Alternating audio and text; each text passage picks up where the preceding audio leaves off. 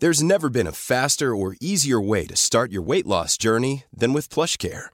PlushCare accepts most insurance plans and gives you online access to board-certified physicians who can prescribe FDA-approved weight loss medications like Wigovi and Zepbound for those who qualify. Take charge of your health and speak with a board-certified physician about a weight loss plan that's right for you. Get started today at plushcare.com slash weight loss. That's plushcare.com slash weight loss. plushcare.com slash weight loss. Porque el mundo actual no se entendería sin la economía y los negocios.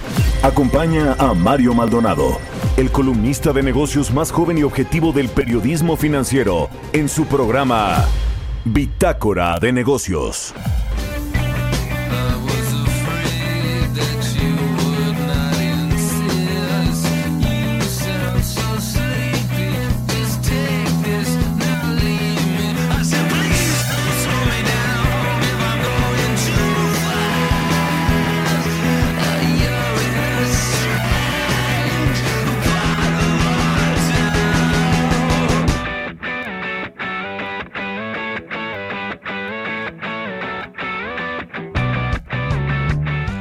¿Qué tal? Muy buenos días, bienvenidos a Bitácora de Negocios. Yo soy Mario Maldonado y me da mucho, mucho gusto saludarlos en este viernes 31 de julio del 2020.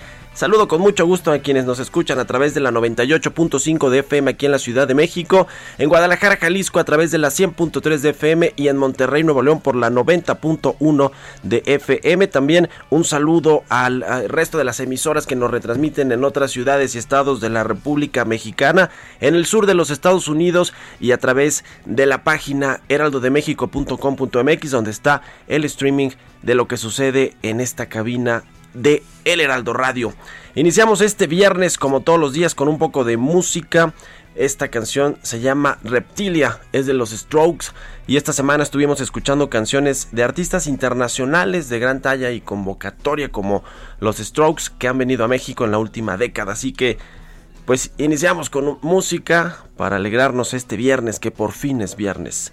Y ahora sí vamos a entrarle a la información, hablaremos con Roberto Aguilar nuestro analista de mercados financieros. Trump pone a temblar a los mercados tras este tweet que puso ayer en su cuenta personal sobre que tal vez sería buena idea retrasar las elecciones de Estados Unidos que están pues planeadas, presupuestadas para hacerse en noviembre, va 9 o 10 puntos abajo en las encuestas de Joe Biden, su contrincante, así que bueno, pues por algo, por algo Donald Trump quiere hacer esto, pero al final de cuentas que lo diga un presidente de los Estados Unidos, por supuesto que pone a temblar a los inversionistas. Vamos a platicar también sobre eh, pues este apoyo crediticio a las pequeñas y medianas empresas, micro, pequeñas y medianas empresas por parte del Banjico, el Banco de México, anunció esta ampliación más bien del programa que se había dado a conocer en abril. Vamos a eh, revisar ese tema con Roberto Aguilar. Platicaremos también con Roberto Salinas, asociado del Consejo Mexicano de Asuntos Internacionales.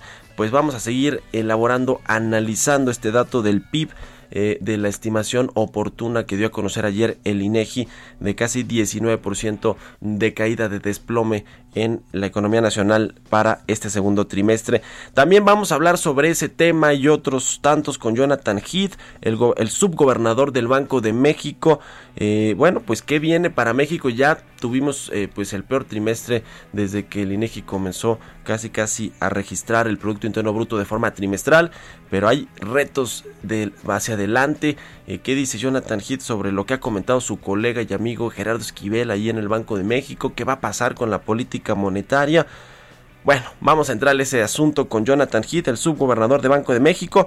También hablaremos con Francesc Noguera, el CEO del Banco Sabadell, sobre el entorno financiero en México y las perspectivas que tiene el sector bancario. Hablaremos de ese tema y con eh, Jimena Tolama, como todos los viernes, la editora en jefe del CIO.com, sobre el posible renacimiento de Kodak y esta comparecencia de los cuatro CEOs más poderosos del mundo de la tecnología ante el Congreso de los Estados Unidos. Así que quédese con nosotros aquí en Bitácora de Negocios, se va a poner bueno.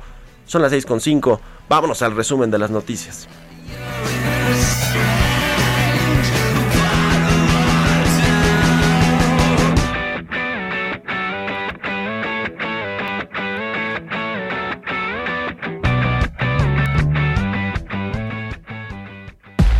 El resumen.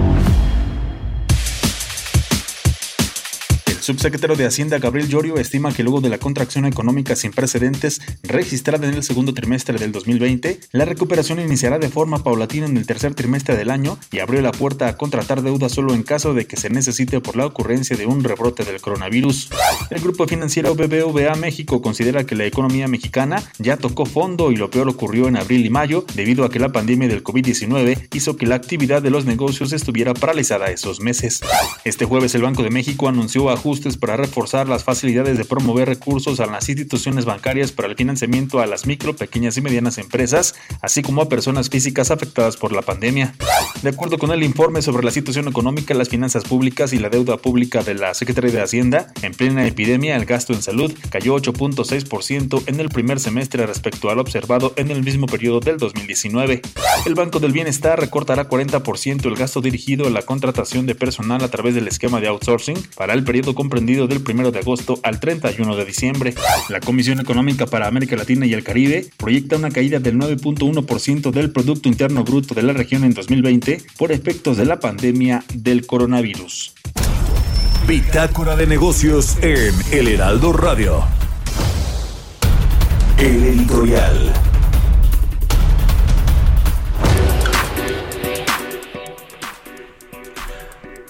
Bueno, pues dos temas muy relevantes para en México, para el sector de salud, ahora que estamos en medio de esta terrible, terrible crisis del coronavirus que ha sido terriblemente gestionada por el gobierno federal.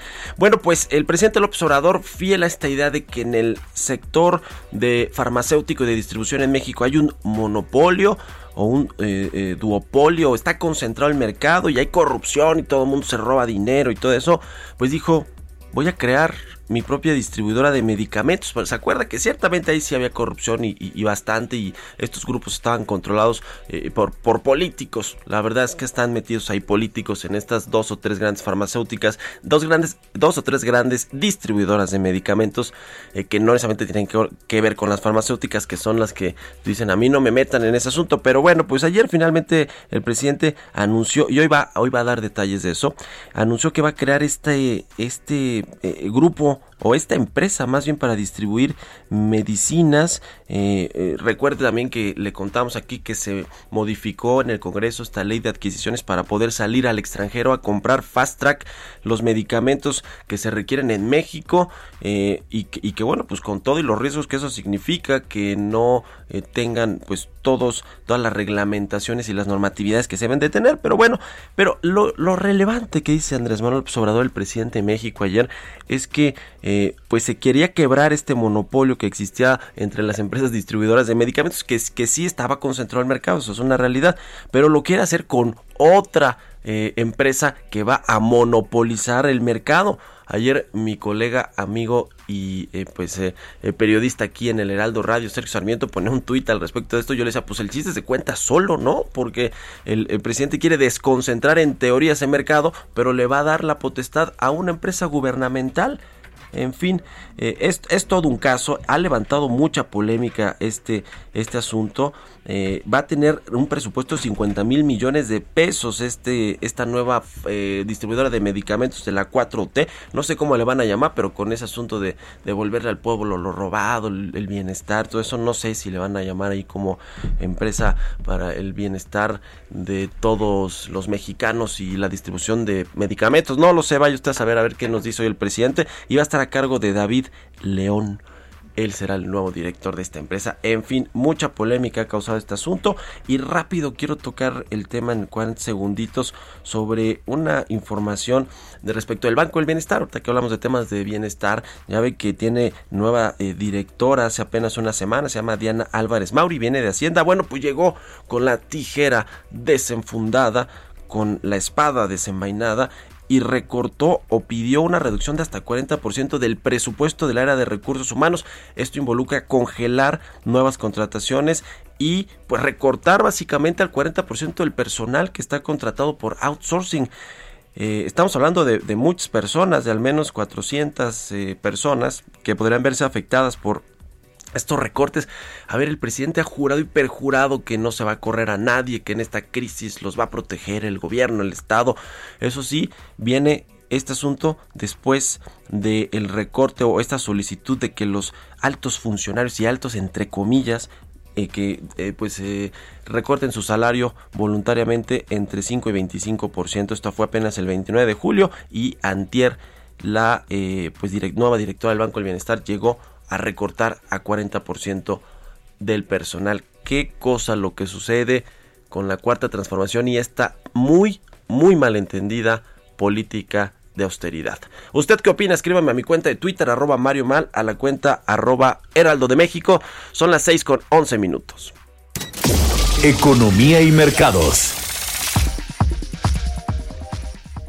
Roberto Aguilar ya está en la cabina del Heraldo Radio. Mi querido Robert, ¿cómo estás? Buenos días. ¿Qué tal, Mario? ¿Cómo estás? Muy buenos días. Pues fíjate que temporada de la entrega de, del, del crecimiento, de los reportes de crecimiento de las economías, hoy se da a conocer cómo se comportó la economía de la eurozona en el segundo trimestre del año y que bueno pues va a ser una de las eh, una de las caídas también récord que se espera porque fíjate que se redujo 12.1% respecto al trimestre anterior esto lo dieron a conocer y bueno pues está eh, fue un dato eh, pues un poco más negativo de lo que se había anticipado pero como te decía pues temporada de los reportes y así está la tónica en el mundo de los efectos justamente de la pandemia en las economías. Pero fíjate que también hay más información y te comento que esta situación que se dio a conocer justamente de, del comportamiento de la economía de Estados Unidos pues sigue dando de qué hablar, porque los mercados asiáticos pues agudizaron su volatilidad debido a, la fuerte caída de la economía de Estados Unidos en el segundo trimestre, el aumento de los contagios, Mario, que ya superaron 17.3 millones a nivel mundial y también la falta de un acuerdo contra todas las previsiones de que prácticamente estaba planchado, pues no hubo un, no hay todavía un acuerdo entre los partidos en, Estados Unidos para justamente aprobar este paquete adicional de alivio que la verdad sí genera más nerviosismo Mario como porque como hemos venido diciendo a lo largo de la semana hoy se termina, hoy se, se, cumple el plazo para muchos de los programas, sobre todo para el de subsidio o apoyo al desempleo, y así es que eh, se van eh, fin de semana, pareciera que va a haber alguna negociación, pero todavía no hay nada claro. Y esto, fíjate, eh, estas, estos, estas preocupaciones anularon los sólidos resultados de empresas como Amazon, Apple y Facebook, también los indicadores industriales positivos de China y Japón. Además, el dólar reportó su peor mes en una década en medio de la expectativa de que la Reserva Federal pues, va a mantener su política monetaria laxa por mucho tiempo en apoyo de la economía y esto obviamente pues apoyando a las monedas de los mercados emergentes. Nuestro tipo de cambio cotiza en estos momentos en 22.17 pesos. El presidente Donald Trump planteó la idea de retrasar las elecciones en Estados Unidos del 3 de noviembre, una idea que inmediatamente fue rechazada tanto por demócratas como por republicanos en el Congreso. Trump, que según la encuesta será derrotado por el demócrata John Biden, aunque comentaba si tiene como entre 8 y 10 puntos de desventaja, dijo que desconfía de los resultados de una elección que incluye una votación generalizada por correo. De hecho, ese fue su argumento para pedir o para proponer que se modificara la fecha. Sin pruebas afirmó que el aumento de la votación por correo podría estar plagada de fraude y en una conferencia de prensa en la Casa Blanca que fue más tarde, Trump no repitió su llamado a retrasar las elecciones, pero dijo estar preocupado por el fraude y la larga espera de los resultados por el conteo de papeletas a través del correo.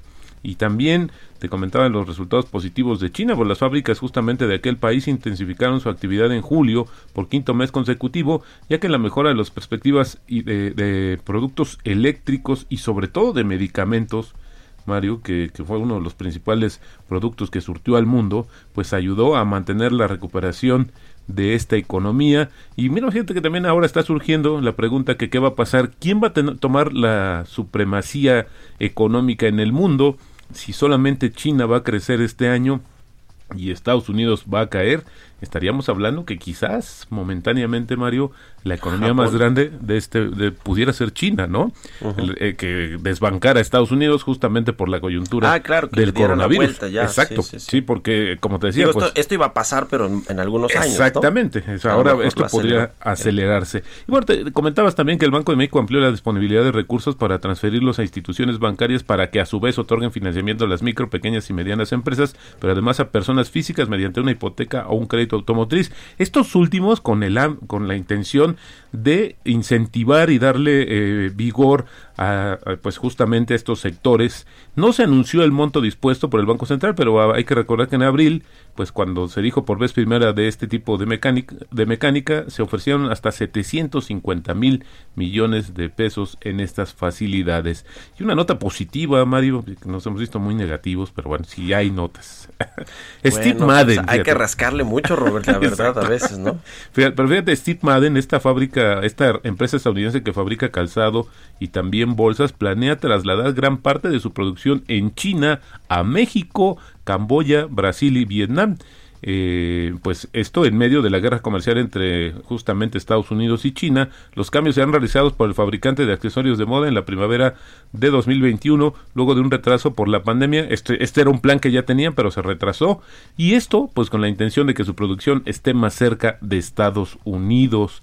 También agregó el presidente de la compañía que instalarse en México es un beneficio debido a la cercanía justamente con los mercados más importantes que es Estados Unidos, mientras que Brasil resulta más rentable para el traslado de productos. Y también te diría un, dato interesante, porque fíjate que el modelo de, de las Afores en México tomó como base ya hace muchos años el modelo chileno.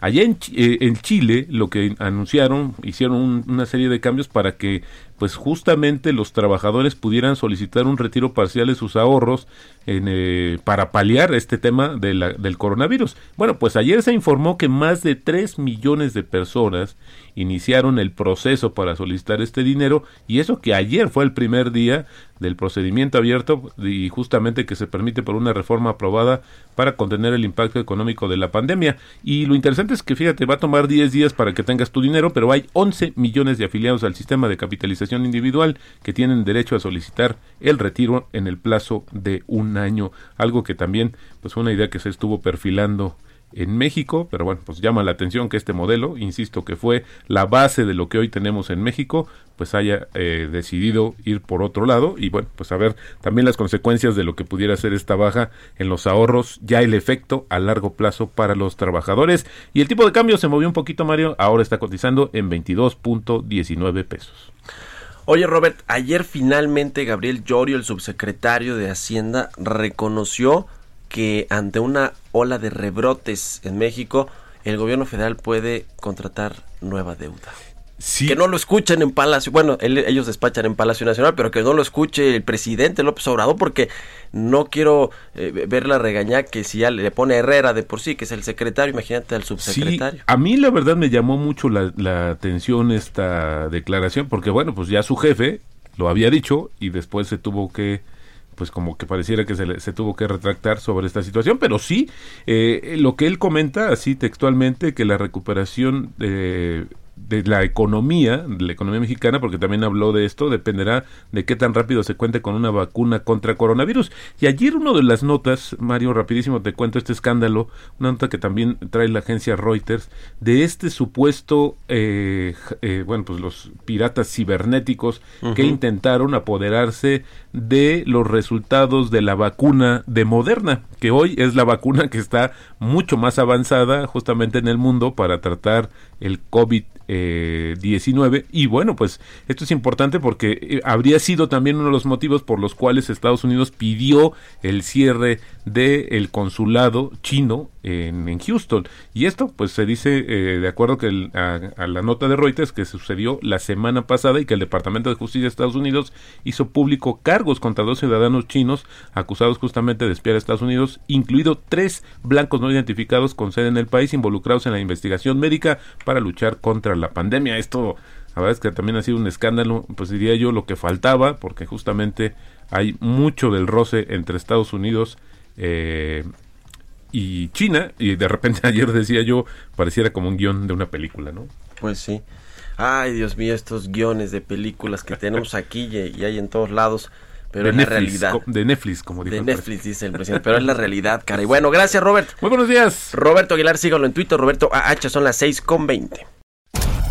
Bitácora de negocios en El Heraldo Radio. Está en la línea telefónica Roberto Salinas, asociado del Consejo Mexicano de Asuntos Internacionales. ¿Cómo está Roberto? Qué gusto saludarte. Buenos días. ¿Qué tal, Mario? Muy buenos días. Encantado de estar contigo. Pues, ¿cómo viste este dato del PIB al segundo trimestre? Caída de casi 19% a tasa anual. Se ve muy complicado el, panorama. Tremendamente complicado. De hecho, es eh, la peor caída eh, desde hace más de 100 años que ha tenido México, a pesar de los ciclos de, crisis que hemos tenido en el pasado. Eh, se habla de una cifra del, del de 18.9%, pero de esto depende, Mario, cómo lo mides. ¿cierto? en Estados Unidos lo miden diferente, lo miden anualizado, que en Estados Unidos resultó de ser una caída del menos 32, pero si, en, si, si allá lo midieran igual que nosotros lo medimos contra el último trimestre del año pasado, la caída en Estados Unidos equivale a un menos 9%. Entonces, números más, números menos, el hecho es que... Y si nosotros, mi querido Roberto, y si nosotros lo midiéramos anualizadamente como Estados Unidos, hubiéramos caído 53% en el segundo trimestre.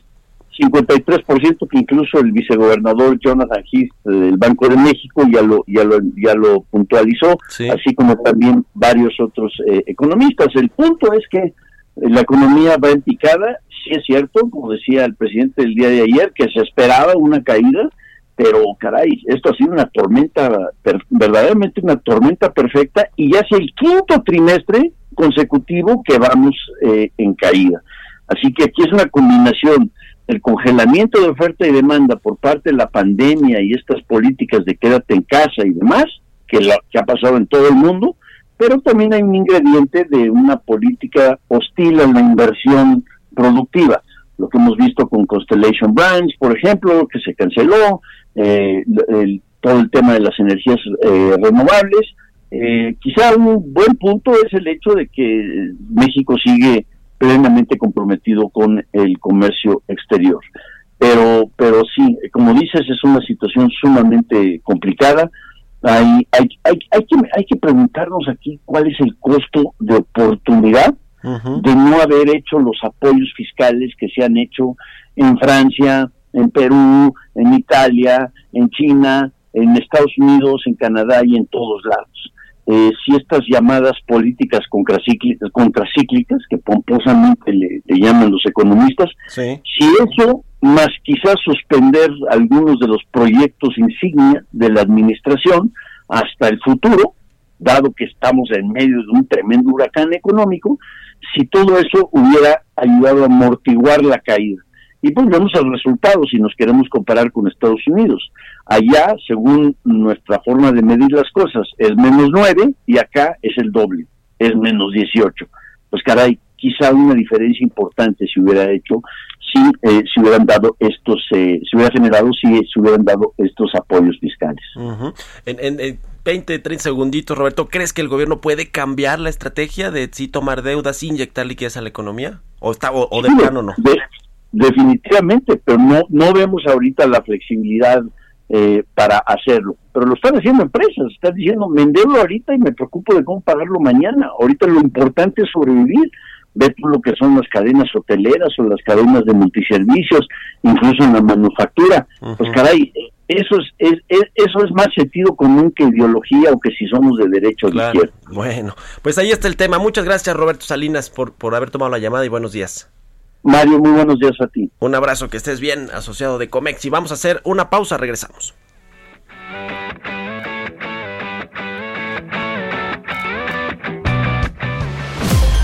Continuamos en un momento con la información más relevante del mundo financiero en Bitácora de Negocios con Mario Maldonado. Regresamos. Estamos de vuelta en Bitácora de Negocios con Mario Maldonado. Entrevista. Me da mucho gusto saludar en la línea telefónica al subgobernador del Banco de México, a Jonathan Heath. ¿Cómo está, subgobernador? Muchas gracias por tomar la llamada. Mm, ¿Qué tal? Muy bien, muchísimas gracias. Un gusto saludarlo. Bueno, pues eh, para analizar este dato de la estimación oportuna del Producto Interno Bruto para el segundo trimestre, que fue histórica la caída de 18.9%, ¿qué podemos decir al respecto? Eh, desagregado por eh, actividades primarias, eh, secundarias y terciarias, pues vemos ahí el impacto tremendo del coronavirus en México. ¿cómo, ¿Cómo ve este dato, subgobernador? Pues es verdaderamente pues un desastre. realmente creo que es este bastante eh, descriptivo de lo que ha pasado en el segundo trimestre en, medio de este gran confinamiento. ¿no? no solamente ha afectado las actividades secundarias, la producción inicial, la manufactura, la construcción, que de por sí ya venía muy débil, sino también las actividades terciarias, que son los servicios y, comercio. Pues básicamente el resultado de un gran confinamiento, el hecho de que establecimientos, eh, empresas estén cerradas, la gente pues, se quedó en sus casas, bueno, la mayoría pues eh, precisamente pues eh, está reflejándose en, este, estos momentos.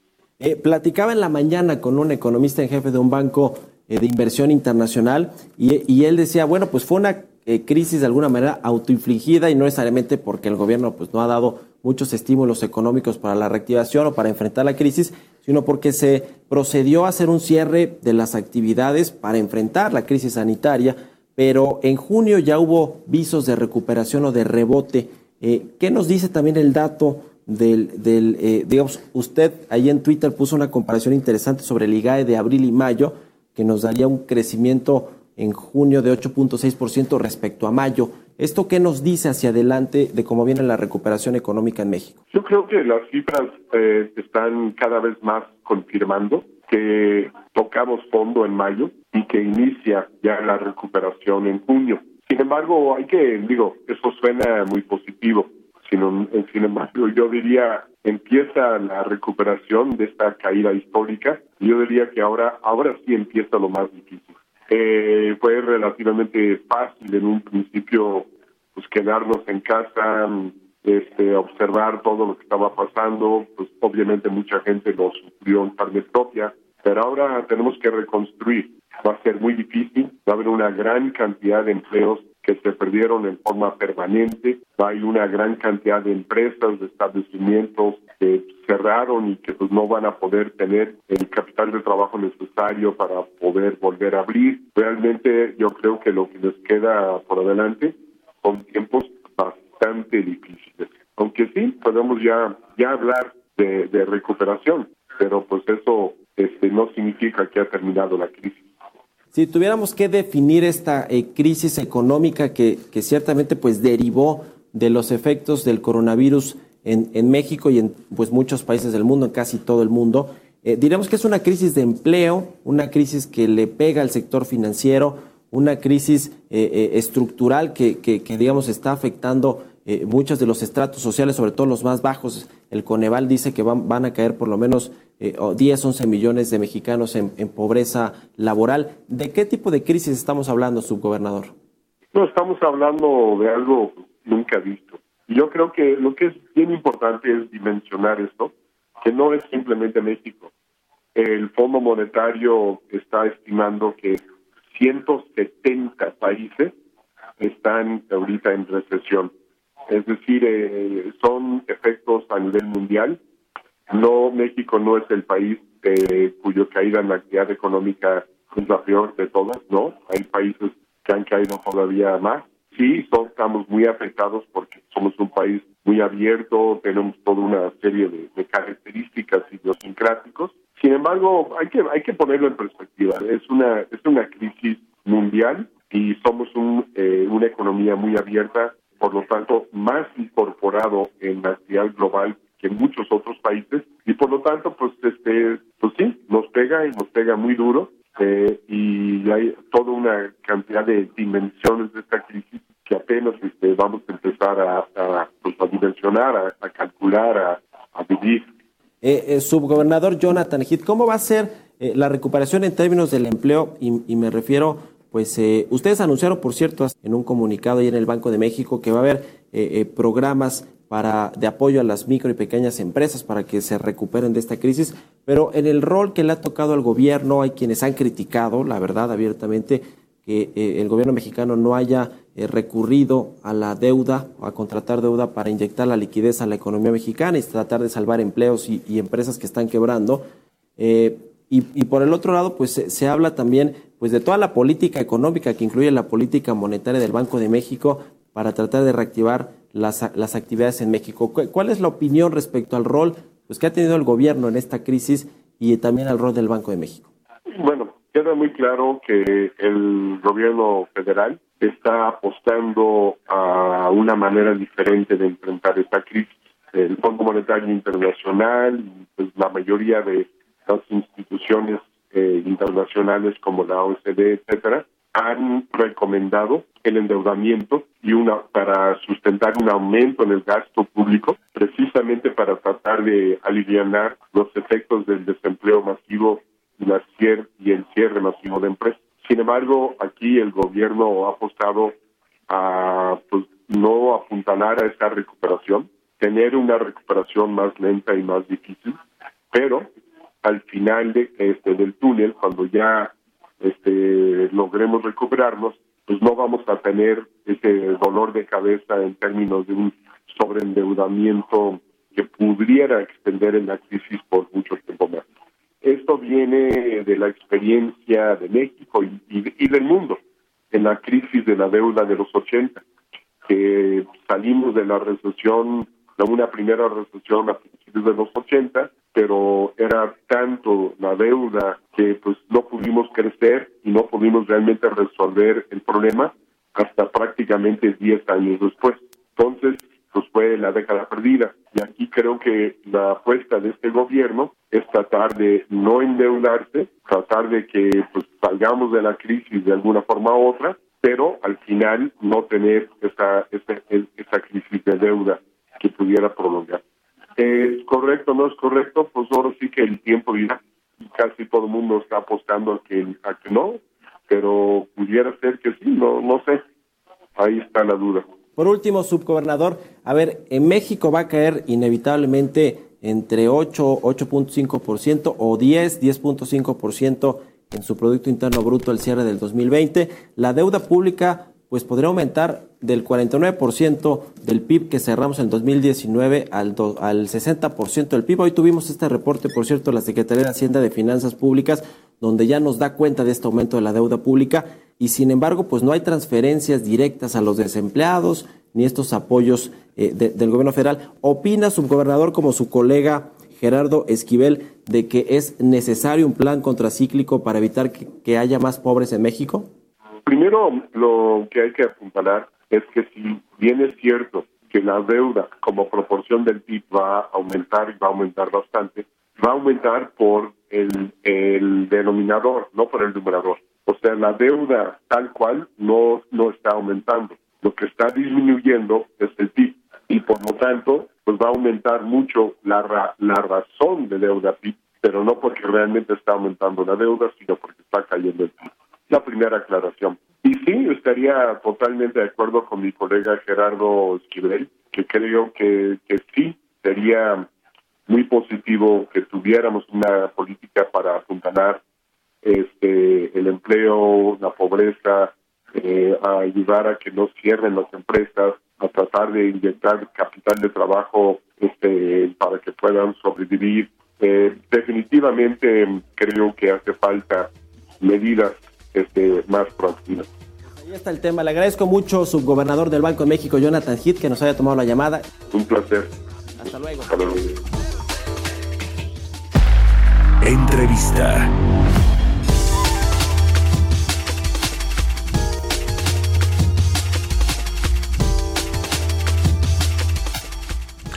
Bueno, son las 6 con 39 minutos. Vamos a platicar con Francesc Noguera. Él es el CEO del Banco Sabadell, a quien me da gusto saludar en la línea telefónica. ¿Cómo estás, Francesc? Muy buenos días. Gracias por tomar la llamada.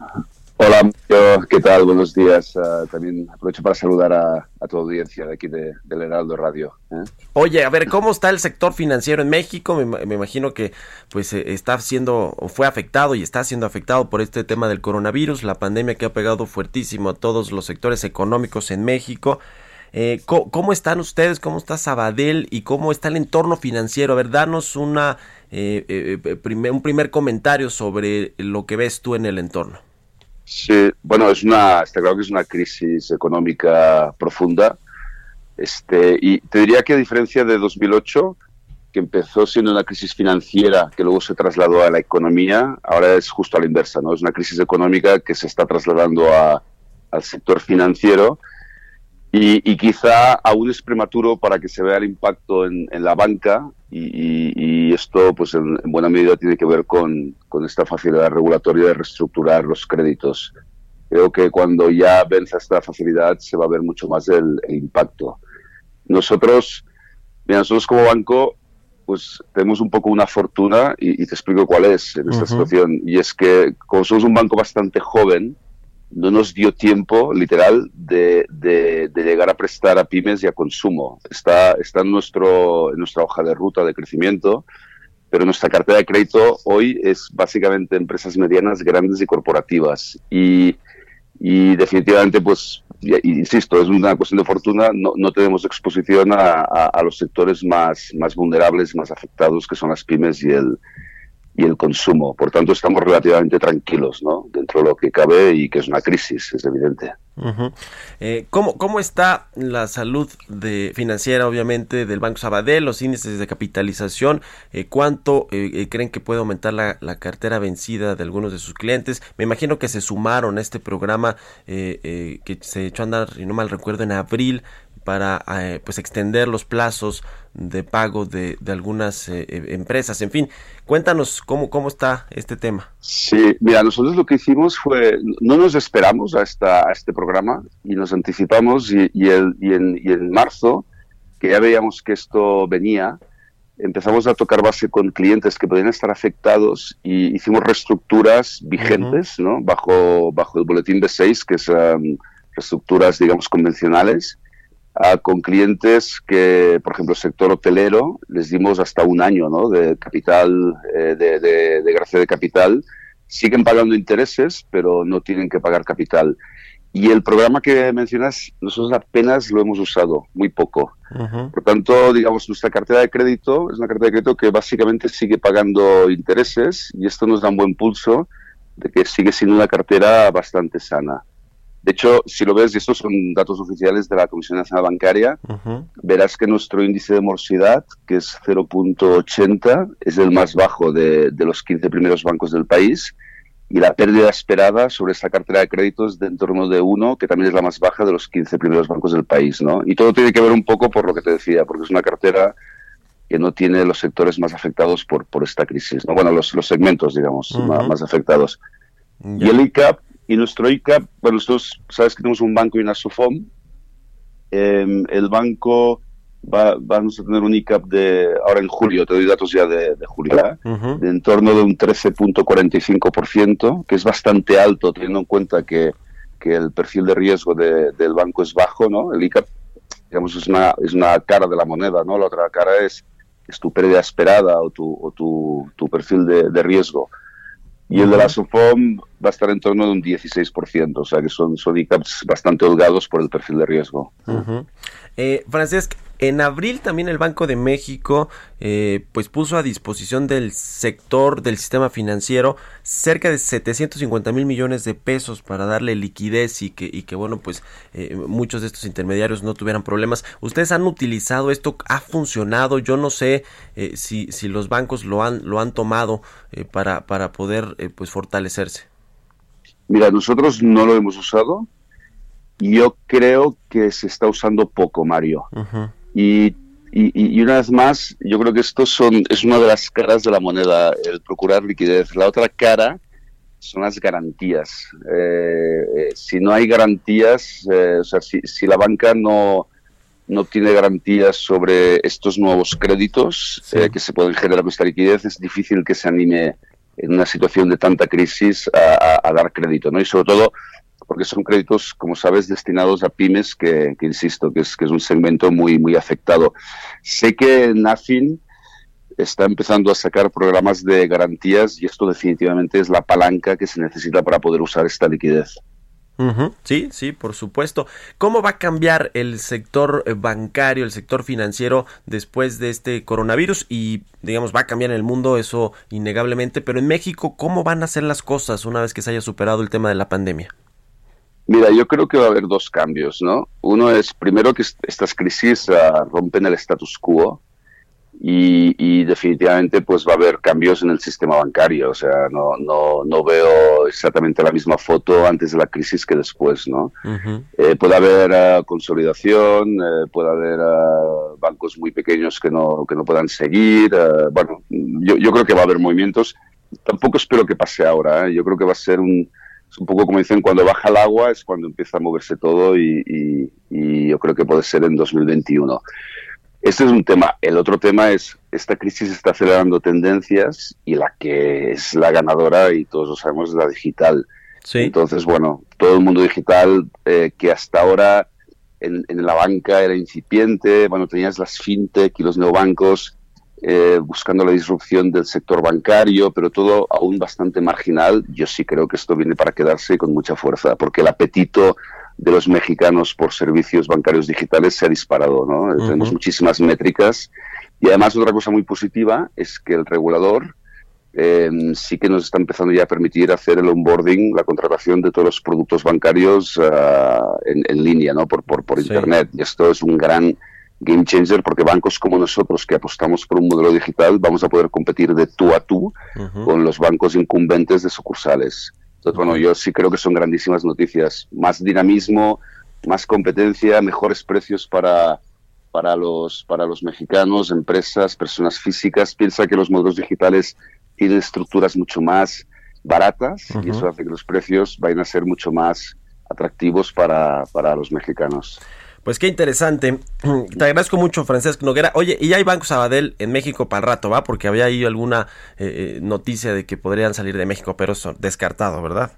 Mira, yo aquí me tengo que ceñir a lo que a lo que manifestó mi accionista, ¿no? Que es Banco Sabadell España, que en cuanto salió esta este rumor, ¿no? Digamos, enseguida lo desmintió, dijo que esto en ningún momento había iniciado ningún proceso de desinversión y que además no lo tenía previsto. Fue muy tajante, ¿no, Mario? Yo, yo te digo que traemos muy buenos planes. El banco, sabes que es un banco digital y, nos va todo a favor y creemos mucho en México. Entonces, oye, no, no, ¿qué te digo? Perfecto, pues ahí está ah, sí, sí. la aclaración. oye, aprovecho para, para explicarte que también una cosa que nos dio mucha satisfacción es que nos subieron el rating hace tres semanas, o sea, para que veas un poco la, solidez del banco. En, en México eh, nos pusieron doble A más, eh, con perspectiva estable, que para un banco tan joven es un rating altísimo, ¿no? Y en plena crisis. Esto quiere decir confianza absoluta en este proyecto, ¿no? Por parte del accionista. Pues enhorabuena, muchas gracias Francesc, Noguera, CEO del Banco Sabadell en México por haber tomado la llamada y muy buenos días. Igualmente, Mario, que vaya muy bien. Hasta luego. Son las 6 con 48 minutos. Vámonos con Jimena Tolama. Innovación. Jimena Tolama, la editora en jefe del SEO.com, ya está en la línea telefónica. ¿Cómo estás, Jime? Buenos días. Qué gustazo saludarte en este viernes. Mario, muy buenos días. Igual un gusto saludarte como siempre. Oye, qué cosa con Kodak, ¿eh? ¿Cómo sí, ves? caray, su acción skyrocketing, ¿no? Su acción... Skyrocketing. A ver, cuéntanos por qué Kodak. Yo a Kodak ya la tengo, la, pienso y pienso en cámaras viejas, pero ya sé que nada que ver. A ver, así que cuéntanos. Exacto, exacto. O sea, sí, es esa misma Kodak que quienes nos escuchan están pensando. De eso vamos a hablar hoy porque ¿Quién iba a decir que esta empresa tan icónica de más de 140 mil empleados que alguna vez tuvo, innovadora y con la que la mayoría crecimos acumulando recuerdos gracias a su negocio de fotografía y que después pues no supo seguir el paso de la evolución, se vio lenta en la digitalización y el agua le llegó al cuello, ya sabemos cómo acabó esa historia, cuando por ahí del ya lejano enero de 2012 se declaró en quiebra y ni quien la levantara hasta que siete años después sucedió lo más bizarro, Mario, porque regresó a escena anunciando que incursionaba al mercado de las criptomonedas con la famosísima Kodak Coin. Y le fue brutal con la noticia porque un anuncio sobre un giro tan drástico a lo que era su negocio original, pues se captó la atención de los inversionistas en un momento en que también todo lo cripto, todo lo que tuviera esa palabra, generaba mucha expectativa. Tanto que sí logró triplicar su valor en ese momento, pero pues el gusto le duró poco, ¿verdad? Porque esta criptomoneda no tuvo mucho éxito. Ahora, ¿qué pasó esta semana? Kodak volvió a dejarnos a todos con la boca abierta porque el gobierno de Donald Trump le otorgó un préstamo de alrededor de 750 millones de dólares para fabricar ingredientes farmacéuticos en unas plantas que tiene Kodak en Nueva York y Minnesota. De hecho, justo para eso es ese dinero, para renovarlas. O sea, nada que ver con el otro negocio, o sea, ni siquiera con criptomonedas, ni siquiera con fotografía, o sea, Kodak volvió a reinventarse y ahora se dice productor de materiales y productos químicos. Y bueno, tú dirás, ¿por qué el interés de Estados Unidos para apoyar a esta empresa que parece que pues no, para mí no se halla? Es simple. Ante esta visión nacionalista que tiene Estados Unidos, pues Kodak, que ahora eh, se dice llamar Kodak Pharmaceuticals, embona muy bien en este objetivo de depender menos de los fabricantes de medicamentos extranjeros. Que por cierto, ahora que lo menciono, es un tema en el que aquí en México esta misma semana sucedió todo lo contrario. Pero en fin, allá se cree que con esta inversión Kodak puede llegar a fabricar una cuarta parte de los ingredientes activos necesarios en ese país, creando de pasadita al menos unos 350 empleos nada despreciables en este momento, ¿verdad? Y pues bueno, ¿Quiénes son los más contentos? Primero la empresa y los inversionistas, porque sus acciones acumulan un alza de 1.480% solo en esta semana y hasta yo diría en menos de siete días, porque la bomba la soltaron el miércoles. Y su valor de mercado ahorita ya ronda los 1.575 millones de dólares. ¿Qué digo? También sigue bajito y no es nada comparado a lo que valen otros titanes, etcétera, pero al menos ya le alcanza por lo menos para hacer un unicornio, que ya ves que ese es el valor que, que, que, que llega a alcanzar una startup que comienza a ser prometedora, ¿no? Entonces, pues Kodak comienza a dar otra vez sus primeros pasitos. Y quien también gana es el CEO de la compañía, se llama Jim Continenza, porque eh, tiene pues, sus nada despreciables 650 mil acciones. Las adquirió, fíjate, en 1.5 millones de dólares y eso, a partir de esta semana, ya le vale 21.6 millones de dólares. ¡Qué locura! Pero pues bueno, esta filosofía que parece que sigue Kodak de reinvéntate las veces que sea necesario, pero no desistas, pues igual y le funciona, ¿no? Eso es con lo que yo me quedo. ¿Cómo ves, mi Mario? Pues qué interesante cómo eh, esta compañía que la asociamos totalmente con las cámaras viejitas, pues se reinventó y ahora está hasta pues siendo proveedor de, del gobierno de Estados Unidos en este sector eh, eh, eh, farmacéutico. Oye, Jime, a ver, ¿cómo estuvo esta comparecencia de los cuatro CEOs más poderosos de la tecnología ante el Congreso de los Estados Unidos que los acusan ahí hasta de monopolios, ¿no? ¿Cómo estuvo? Sí, estuvo bastante interesante lo que sucedió con, fueron Jeff Bezos, que fue su primera vez compareciendo ante el Congreso y fue virtualmente, por supuesto, Mark Zuckerberg, Tim Cook de Apple y Sundar Pichai de, de Alphabet, que es matriz de Google. Estos cuatro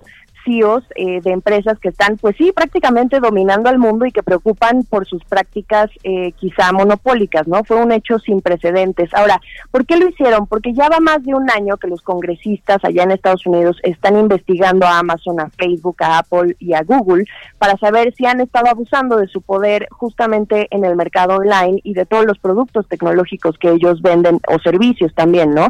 Ellos básicamente dieron respuestas diplomáticas, pero que sí hacían énfasis en que buscaban ser los mejores en su negocio. Son, son, son de verdad empresarios muy competitivos y destaco rápidamente cómo le fue a cada uno.